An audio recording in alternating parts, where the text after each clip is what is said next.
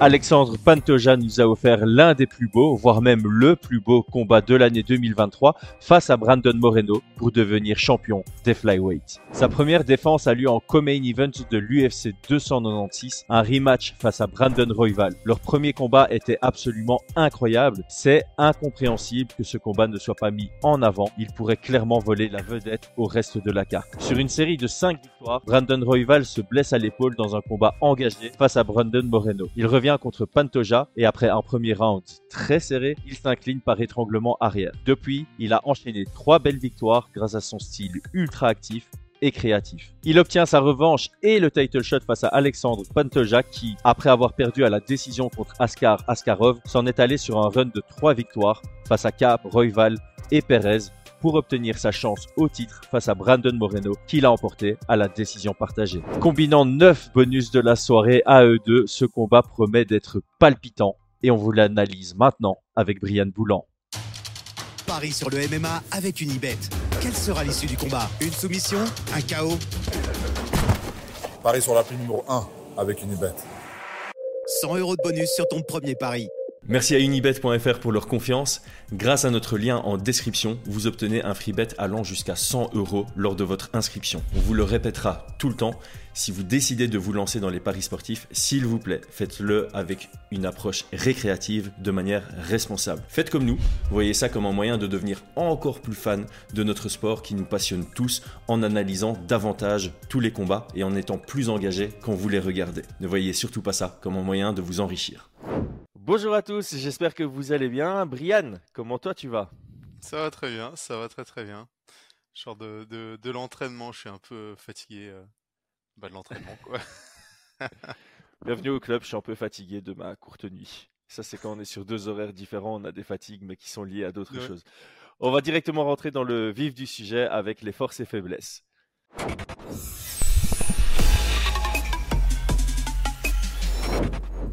Bon, on va devoir euh, se mettre d'accord, hein, Brian. Brandon Royval, c'est mon deuxième combattant le plus le préféré. C'est mon deuxième ah combattant que je préfère, à lui, actif à l'UFC. Euh, donc on va devoir être gentil avec lui, mon gars. Donc on va commencer par les forces et faiblesses de Brandon Royval. Et s'il te, plaît, s'il te plaît, prends des pincettes sur les faiblesses.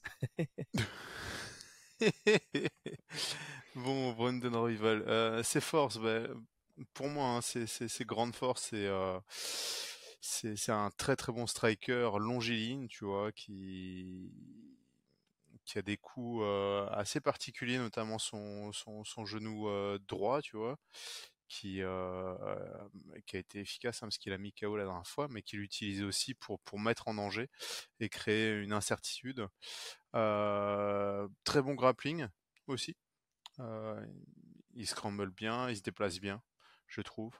Et, et puis une bonne gestion, bonne gestion de l'espace, quoi. Voilà, voilà. Ça, c'est vraiment dans, ses forces, je, le vois comme ça. Dans ses faiblesses, bah, même si pour moi c'est un très très bon grappleur, je pense que euh, on peut pas être excellent en striking, enfin on peut pas être excellent partout forcément, hein, c'est toujours une question de curseur. Et donc bah, de l'autre côté, son, sol, sa lutte est un peu moins pour moi affûté que, que son striking. Mmh et, euh, et, autre faiblesse, en tout cas sur ce combat-là, c'est euh, la question des synchrones. Est-ce qu'il euh, est qu'il sera capable? Il n'a jamais montré de, de, de, fatigue. Hein. C'est pas, ça n'a rien à voir avec avec Pantoja, mais c'est toujours pareil. Hein.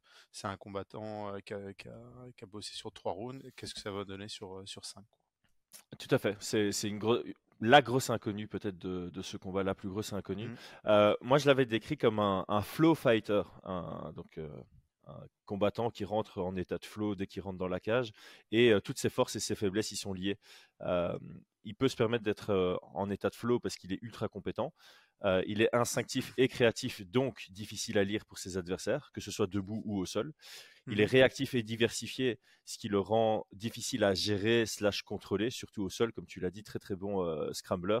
Il est actif et opportuniste, donc il est fatigant et il laisse pas de place au répit pour ses adversaires. Par Mhm. contre, euh, étant donné qu'il n'y a pas de réflexion, on sent que de temps en temps il y a de la précipitation, ce qui laisse des portes ouvertes, euh, Mhm. surtout au sol. Et Pantoja en a profité dans leur euh, premier combat. Et euh, il accepte trop facilement la direction dictée par son adversaire, je trouve. Tu l'as dit, c'est un très bon striker. Il a des très bons scrambles au sol et une bonne intelligence de, combat au sol, mais il n'utilise aucune, énergie dans la lutte, ni offensive ni défensive, j'ai l'impression. Et euh, il est facile à mettre au sol. Ça a failli, lui coûter la victoire contre Buntorin. Moi, c'est un combat que j'avais bien apprécié justement pour discuter de scoring, parce qu'on a vraiment un qui a des 8 takedowns, un temps de contrôle super long, mais c'est constamment, constamment Brandon Royval qui cherchait à améliorer sa position, alors que Buntorin était en train de vouloir juste contrôler. Et donc, pour moi, c'est le bon vainqueur qui a été donné.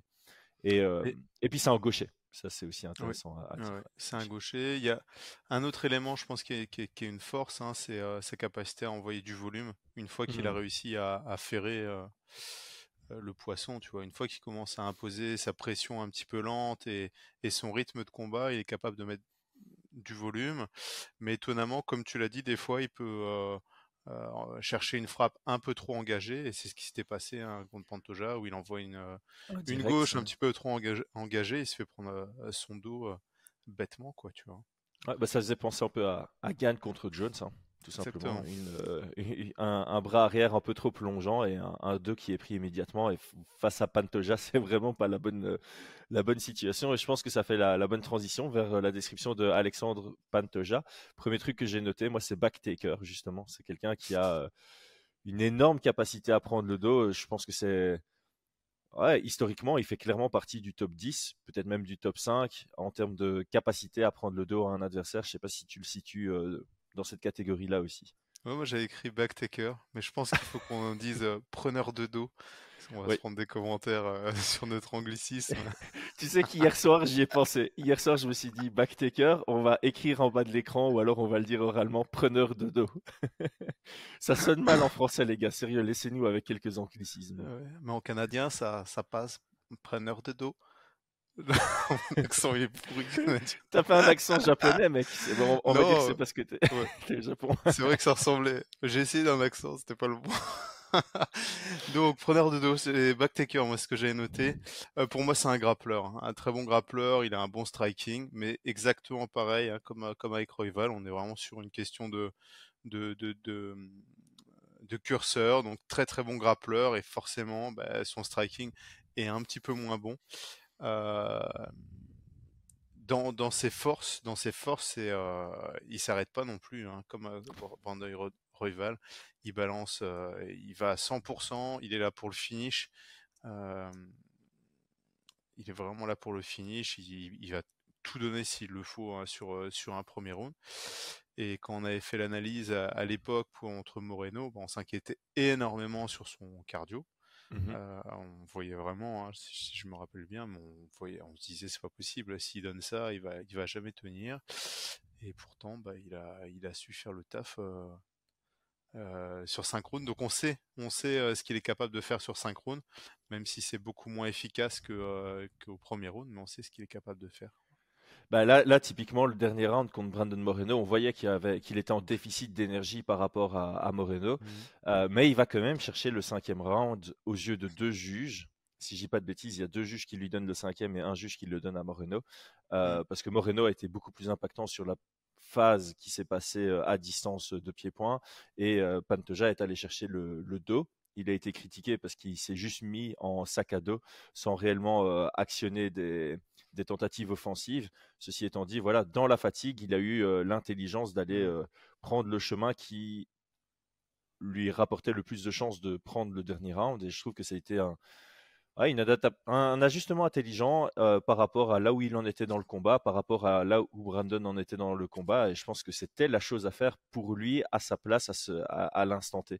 Euh, Ouais, donc je pense qu'il y a un, C'était risqué quand même. Moi, je trouve ça risqué parce que ce cinquième round, euh, sur l'impact, euh, même en regardant le combat, ben voilà.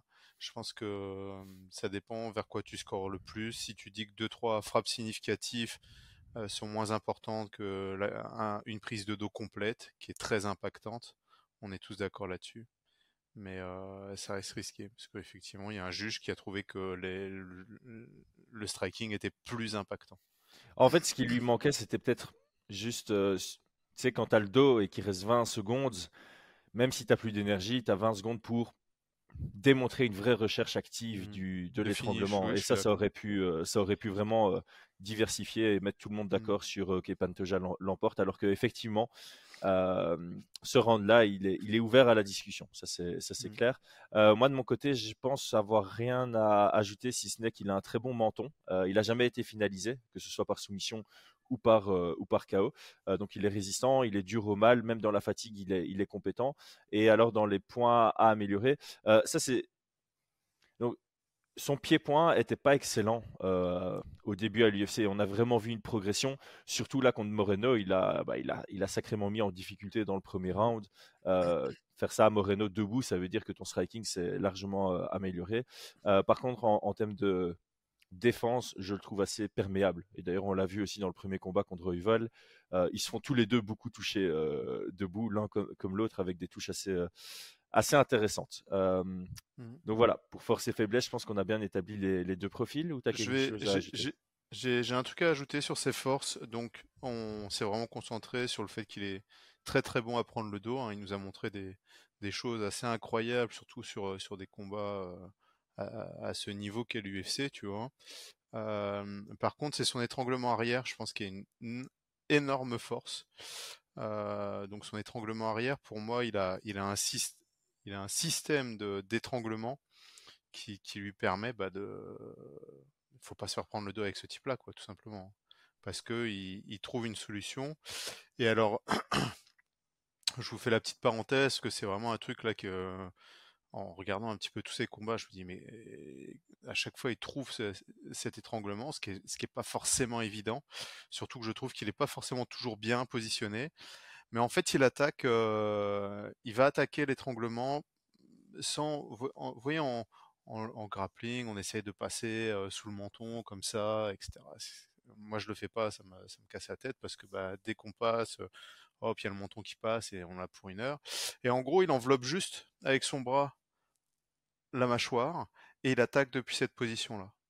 Et en fait, euh, bah, il y, a, trois options. La première, c'est que ça glisse. Son bras finit par en serrant, en serrant, en serrant, ça glisse en dessous, il étrangle. Donc, euh, regardez ces combats, vous allez voir. Hein, je me rappelle plus contre qui, mais il y en a deux comme ça où il étrangle, il étrangle, ça glisse, ça passe en dessous. Le deuxième, c'est que il étrangle, il étrangle, l'autre soulève son bras et ouvre pour l'autre bras, donc il va étrangler, et puis quand ça commence à monter son bras, boum, il passe en dessous et il étrangle de l'autre côté. Et le troisième, c'est si l'adversaire, au moment où il enveloppe, tourne la tête, il va sur euh, un neck crank, une clé de nuque, tu vois. Donc ces trois options-là, elles sont, euh, moi je les trouve magnifiques. Je les trouve magnifiques. Je vais les mettre dans, mon arsenal, tu vois. mais mais je trouve, euh, voilà, je pense que c'est extrêmement dangereux de se faire prendre le dos, parce, notamment grâce à ce système-là. C'est pas juste un grappleur qui euh, qui voit une ouverture, qui étrangle. C'est un grappleur qui a une stratégie, qui paraît un peu euh, bourrin comme ça, un peu, enfin voilà, j'y vais en force, mais qui est bien réfléchi. Et c'est d'ailleurs assez intéressant parce que neck crank chez les flyweights, c'est plutôt rare, je pense. Euh, ça, demande quand même pas mal de force. C'est quelque chose qu'on va voir plus souvent vers les poids plus élevés, même si au final les deux neck crank les plus euh, classiques, dans, cette, dans les plus connus dans ces situations-là, c'est Khabib et, euh, et Demian Maya, qui sont pas des. Bah, regarde, il en, il en a un. Hein. Il en ouais, contre Perez, contre Perez. Ouais, bien, bien, bien seul. Ouais, mais enfin, tu vois, c'est le genre, ouais, c'est le genre de soumission qu'on qu'on imagine plus facile chez les plus lourds parce que bah, ça demande beaucoup plus de compression, tu vois. Une, une, tête qui est tournée comme ça, c'est extrêmement faible. Hein. C'est vrai que tu tournes la tête et souvent, en fait, quand on est concentré à vouloir étrangler et aller chercher les artères, on oublie que bah, s'il tourne la tête, euh, on, tape sur la rotation. Hein. Mmh. Et c'est peut-être moins moins utilisé aussi parce que bah un, le, l'étranglement arrière, c'est ce qui est le plus entraîné. Deux, c'est interdit en, amateur, novice, tu vois. Donc, ouais. et puis bah, tu le fais pas non plus. Et tu le fais pas à l'entraînement non plus, quoi. T'es pas, ça fait partie des techniques qui sont très très mal vues. Enfin, enfin mal vues, c'est même pas le terme. C'est, tu les fais pas parce que tu vas pas blesser tes partenaires euh, d'entraînement, tu vois. Mm. Ouais, et, alors par conséquent, comme c'est quelque chose qu'on balance pas à l'entraînement, c'est quelque chose aussi qui défensivement, euh, on est moins habitué parce qu'on ne le travaille pas spécialement à l'entraînement, sauf en, drill très léger, mais il y a un monde d'écart entre un drill léger où tu sais que le gars va faire ça et que tu vas défendre comme ça, et un combat où le gars veut littéralement arracher ta tête pour, euh, ah aller chercher une ceinture, en l'occurrence si on est sur un title fight à, l'UFC. Tout à fait. Ok, eh ben écoute, euh, je pense qu'on a fait le tour des profils sportifs, on va passer à la partie game plan.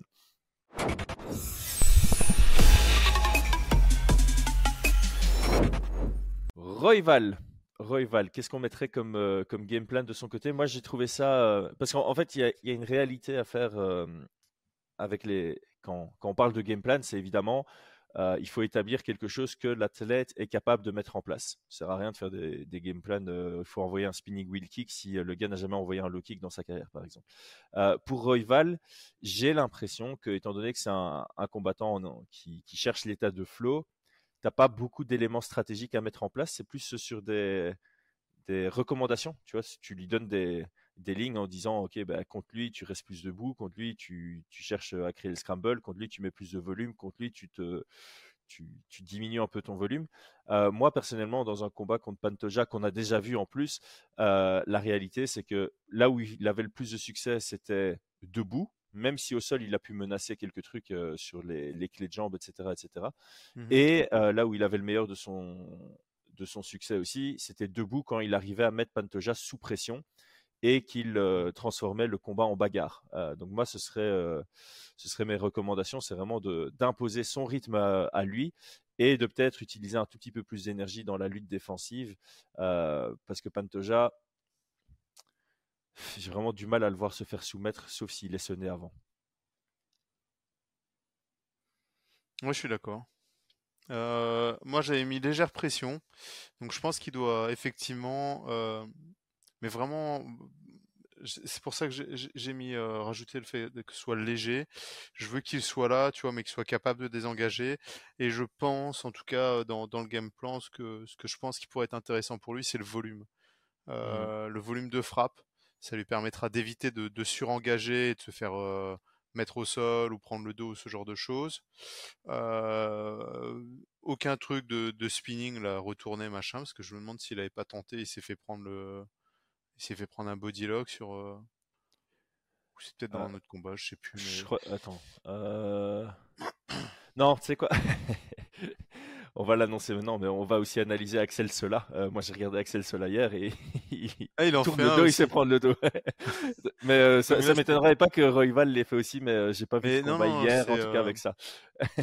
je, je l'ai noté avant de regarder les combats d'Axel Sola. Donc, euh, non, non, ah, tous ces trucs-là, euh, éviter le clinch pour moi. Je pense qu'il mmh. doit éviter le clinch et euh, garder ce, genou droit. J'aime bien, j'aime vraiment bien ce genou droit un peu menaçant.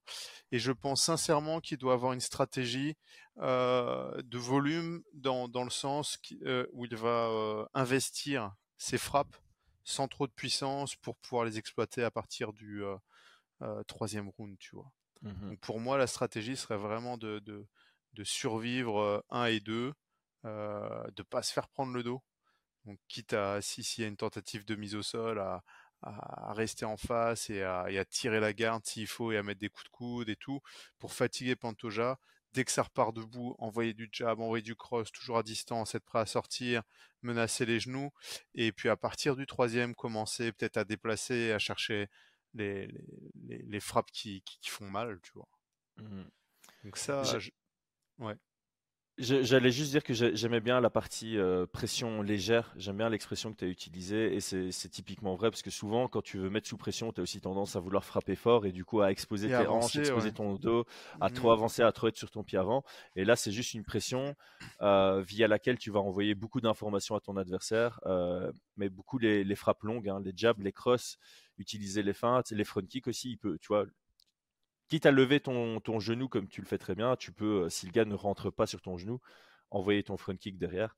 Euh, j'aime beaucoup ça. Et alors, le, côté crescendo, c'est pas mal aussi, puisque on a l'impression, encore une fois, c'est de la spéculation, mais que Royval est capable de tenir un rythme sur 5 rounds, ce qui n'est pas le cas de Pantoja. Et donc, euh, plus tôt dans le combat, plus Pantoja a des portes ouvertes sur être efficace avec son style. Plus le combat avance, plus il y a des opportunités peut-être qui s'ouvrent à, à Royval. Ouais, et on, peut partir du principe que comme c'est euh, c'est un striker longiligne, souvent ils ont des muscles euh, un peu moins explosifs, tu vois, un peu plus endurants. Euh, et, j'imagine, j'imagine aussi que c'est quelque chose dont il est habitué, tu vois, de travailler à distance. Enfin, j'espère pour mmh. lui, quoi. Donc, euh, donc je pense que ça serait vraiment euh, une bonne stratégie, surtout qu'il est gaucher, tu vois. Mmh. Et ça, ça peut, euh, ouais, vraiment bien, bien fonctionner. En tout cas, ça serait ça, ça que je, que je verrais comme, comme possibilité d'emporter ce combat pour Rival, tu vois. Ouais. À la patience aussi. Ok. Du côté de Pantoja, euh, je pense que la base de la base, c'est euh, tu es face à quelqu'un qui est euh, un peu créatif, qui utilise beaucoup de déplacements et de volume. Donc, mm. avec le style de Pantoja, pour moi, l'élément de base, c'est chercher à contrôler. Euh, tu dois essayer de contrôler l'espace, chercher à contrôler les actions, chercher à contrôler euh, le clinch à la cage, coller à la cage, lutter idéalement euh, sans mettre au sol à l'ouvert, mais plutôt le mettre au sol à la cage, demi-garde à la cage, ça peut vraiment bien fonctionner face à quelqu'un qui, qui aime beaucoup bouger et, et vraiment avoir cette idée de contrôler un maximum. Tu sais que si tu lui prends le dos et qu'il est debout, il va faire un crâne b-roll avoir les, solutions pour pouvoir le laisser partir et venir chercher, je sais pas moi, un contrôle latéral dans la transition, ce genre de, ce genre de, voilà, ce genre d'éléments et pas laisser trop d'espace. C'est plus avoir un grappling centimètre par centimètre, comme j'aime appeler, un grappling à pression. Un grappling où tu laisses une porte ouverte et puis tu essayes de, de, capitaliser sur le mouvement de ton adversaire, parce que ça, c'est typiquement le jeu de, de Royval. Et alors, j'ai mis économie d'énergie intelligente. Donc, c'est trouver le, la fine ligne entre je dépense pas trop d'énergie pour pas me fatiguer parce que sinon ça peut se retourner contre moi plus tard. Mais j'utilise suffisamment d'énergie pour pas me faire surprendre aussi, puisque de temps en temps, quand tu es en économie d'énergie, si l'autre accélère un peu trop par rapport à ton intensité à toi, ben c'est là où, où l'ouverture euh, se trouve. Et comme euh, Royval est opportuniste, c'est vraiment risqué de faire ça contre lui. Mmh. Bah écoute, ouais, moi, je te, je te rejoins pas mal, je te rejoins pas mal. Euh, je sais pas si, si euh, Pantoja sera capable de, de suivre un game plan comme ça, tu vois. Des fois, je me demande comment il réfléchit, tu vois. Mais euh, moi, j'avais noté donc mettre de la pression, donc ça rejoint un petit peu le fait de, de, de, de pouvoir euh, euh, cadrer entre guillemets. Je pense qu'on est tous les deux d'accord que il doit, il doit chercher la lutte. Moi, le game plan, euh, c'était pression et euh, le 2, donc euh, le, le, point arrière. On a vu, on a vu Royval se faire, se faire, se faire connecter un temps en temps avec avec un bras arrière qui part sans, sans, sans, sans setup entre guillemets, sans, sans le 1 d'avant. pour moi, pour moi, il doit, il doit grappler, il doit pas hésiter s'il a envoyé le 2 à shifter, donc à changer de garde pour avancer, renvoyer du 2. Et moi, je parierais clairement sur euh, ce qui fait le mieux euh, de mieux, hein, c'est de prendre ce dos à, à. Donc moi, je le vois euh, attaquer et puis plonger dans les jambes, travailler jusqu'à obtenir la prise de dos. Et je pense que ça doit être son game plan. Je pense qu'il est il est au-dessus en termes de grappling et la question, elle est toujours, bah ouais, sur cette économie. Euh, j'ai pas parlé d'économie parce que je je sais pas si c'est une bonne stratégie pour lui de trop s'économiser, tu vois. Moi, je mettrais pas. Enfin, c'est que économiser, c'est peut-être pas le bon terme, mais plus euh, ne pas trop se fatiguer, l'inverse. Ouais. c'est euh, bien gérer son énergie. Est-ce qu'il faut mieux être à genre 100% le premier round, 80 le deuxième round, et puis 60, 55, 60-50-50, euh, avec en augmentant énormément les chances de gagner au premier ou au deuxième, tu vois? Ou est-ce qu'il faut mieux être à 60-60 chaque round et euh, peut-être bah, d'être quand même à 60% sur les derniers rounds et être en, difficulté, tu vois? Ouais, ouais, ouais. Après, c'est, peut-être aussi la logique de si je me fatigue, il faut que ça fatigue l'autre également. Ouais, ouais, oui, il y a ça aussi. Une logique aussi. Ouais. Donc là-dessus, je sais pas du tout. Euh, moi, j'aurais, j'aurais presque envie euh, de voir Pantoja ben, chercher vraiment euh, ce qu'il fait d'habitude, quoi, le finish au premier ou au deuxième, tu vois. Ouais. Ouais, parce, qu'on l'a vu capable de, de, quand même combattre correctement dans la, dans la fatigue. Donc, euh, il peut se permettre d'y aller. Hmm. Et, et, moi, ce qui m'inquiète, c'est les derniers rounds, hein, avec un, avec un, un Royval qui, pour moi, est un, avec l'allonge, le fait qu'il soit gaucher, euh, qui, qui, qui, puisse faire mettre du volume et tout, les derniers rounds m'inquiètent beaucoup, tu vois, Mmh pour euh, Pantoja. Donc, euh, Ouais, donc peut-être avoir cette stratégie un peu plus, on va pas dire risquée, mais avec cet objectif de finaliser dans les deux premiers euh, pour sortir du combat avant que sa fatigue s'installe chez lui face à un rival qui est potentiellement capable de, de le submerger de volume euh, Ouais. à partir du, du troisième slash quatrième. Ouais, intéressant, intéressant. Mm. Écoute, on va passer à la, à la question du membre.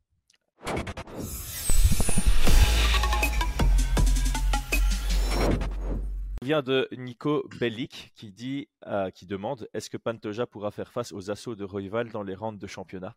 Ça rejoint un peu ce qu'on a dit. hein. Euh, Ah il explique. on- donc là, je, je suis en, je cite euh, on a vu Pantoja épuisé face à Moreno et malgré qu'il ait réussi à capitaliser sur les erreurs de Moreno, je pense qu'une stratégie pour Royval serait de travailler le corps sur les deux premiers rounds en étant patient, puis accélérer lorsque Pantoja fatigue ensuite.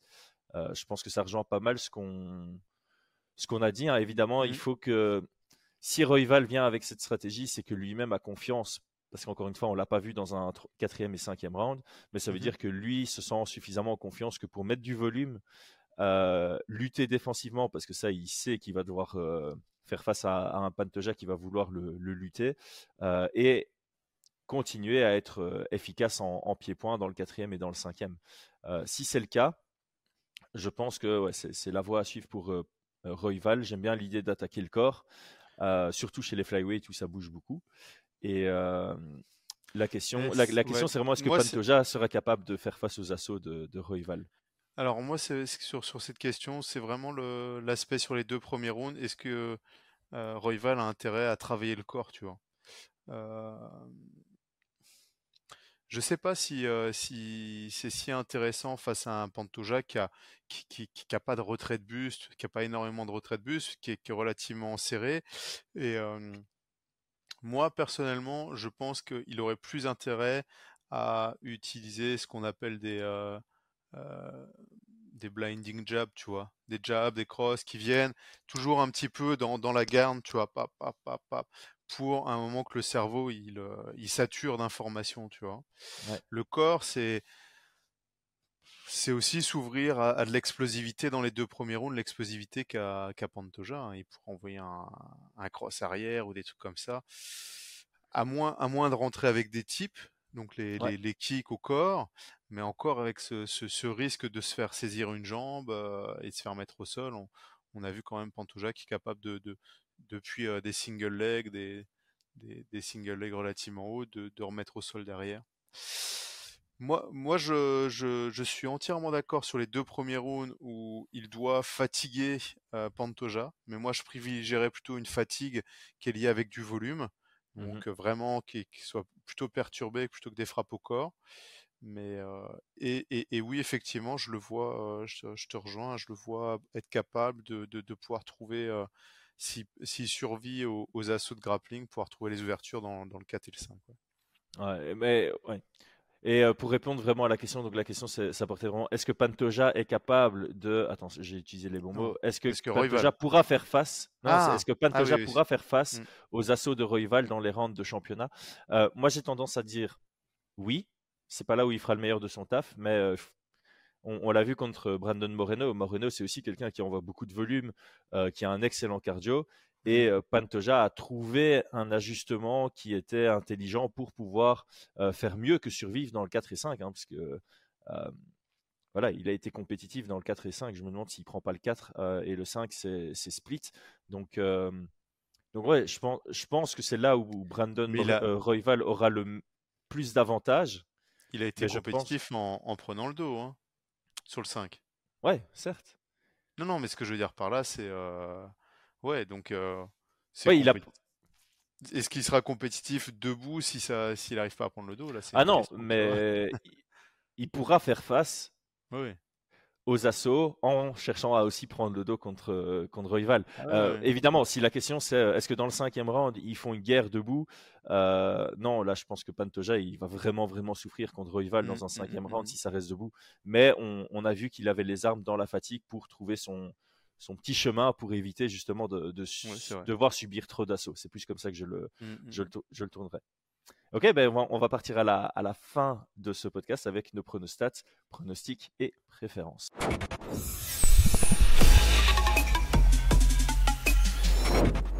Alors en termes de pronostats, officiellement sur unibet.fr, et on rappelle, merci à unibet.fr pour le, le, sponsoring, avec notre lien en description, vous avez un free bet allant jusqu'à 100 euros à l'inscription.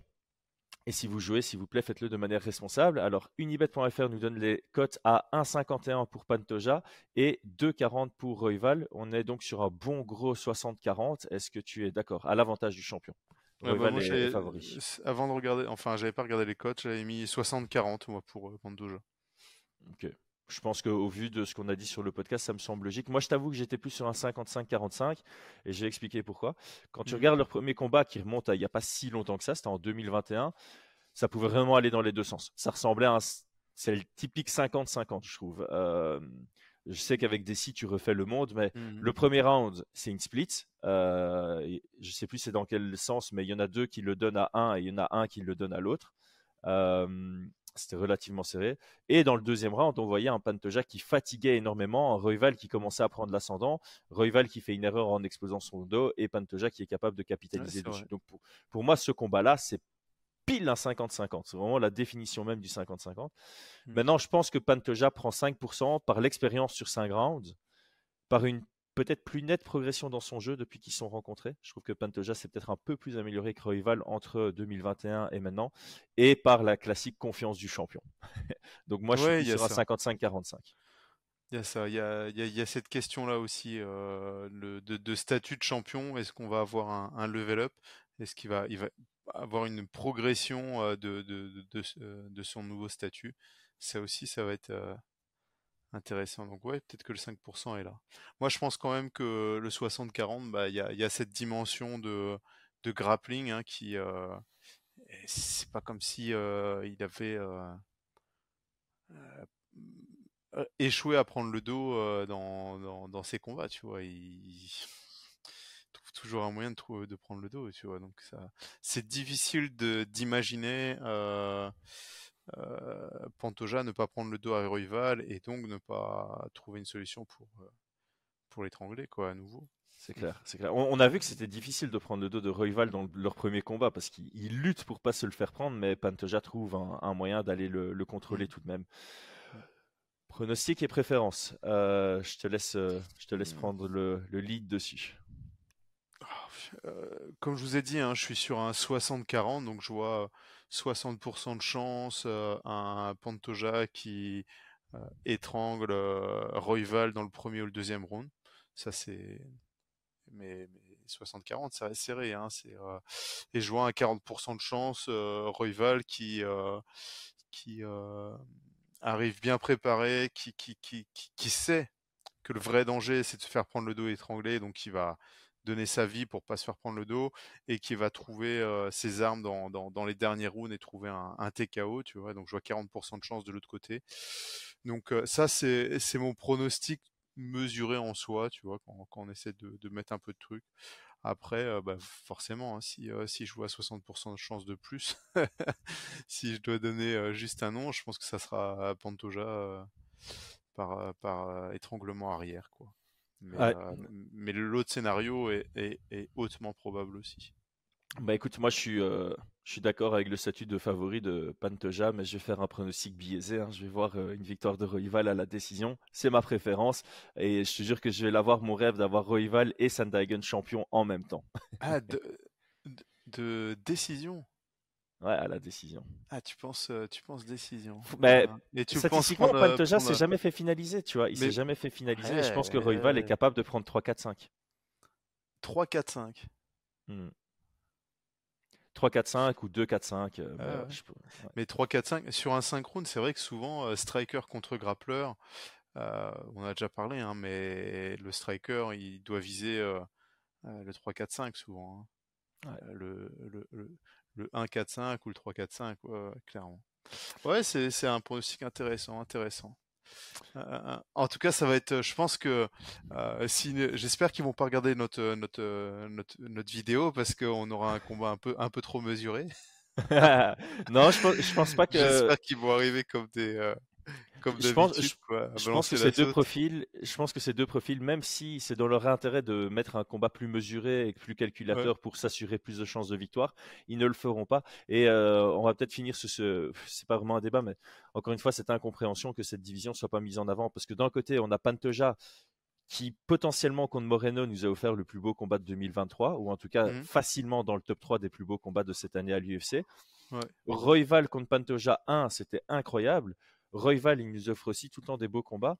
C'est facile à mettre en avant, mais l'UFC ne veut pas le faire. Et il y a vraiment cette culture de, du poids lourd euh, aux États-Unis qui fait que, mais euh, ça, ça, ça, me désole vraiment que, parce que si même cette vidéo, elle va pas faire beaucoup de vues, alors que ce combat est exceptionnel.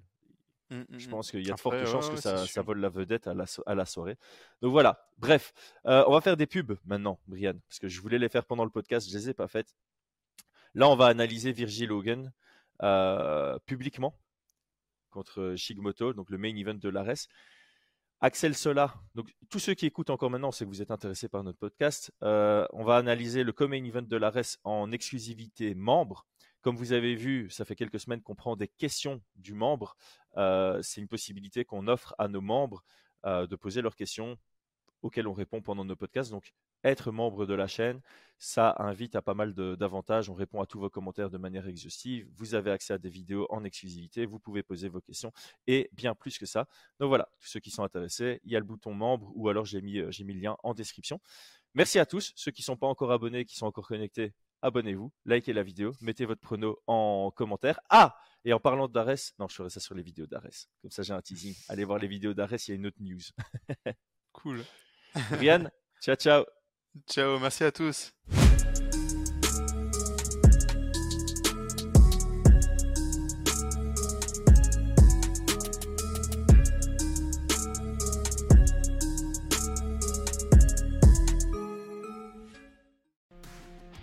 Et c'est tout pour aujourd'hui. L'équipe Fight Minds te remercie d'avoir investi de ton temps pour écouter le fruit de notre travail et de notre passion commune pour le MMA.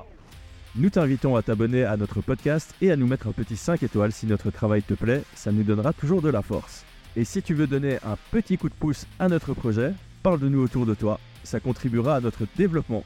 Nous sommes également sur Twitter et YouTube, viens nous y retrouver pour échanger. A très vite pour plus de contenu sur l'art de la bagarre.